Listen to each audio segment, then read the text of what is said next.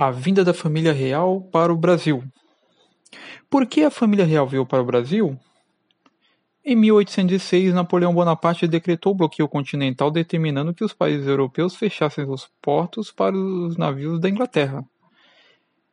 Enquanto isso, negociou secretamente um tratado com os espanhóis, com os espanhóis que permitiria aos franceses atravessar a Espanha para invadir Portugal.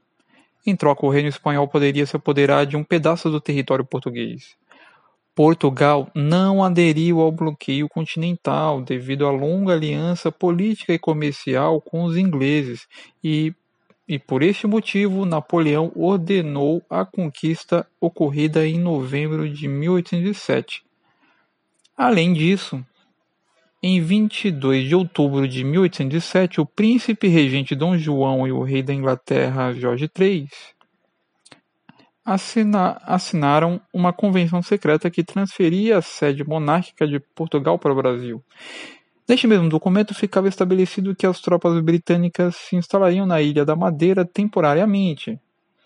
Por sua parte, o governo português comprometeu-se em assinar um tratado comercial com a Inglaterra após fixar-se no Brasil. O príncipe regente Dom João VI determinou que toda a família real seria transferida para o Brasil. Também viajariam os ministros e empregados. Além das pessoas, foram embarcados no dia 28 de novembro de 1807 móveis, documentos, dinheiro, obras de arte e a Real Biblioteca. Aos que ficaram, lhes foi aconselhado receber de maneira pacífica os invasores para evitar derramamento de sangue.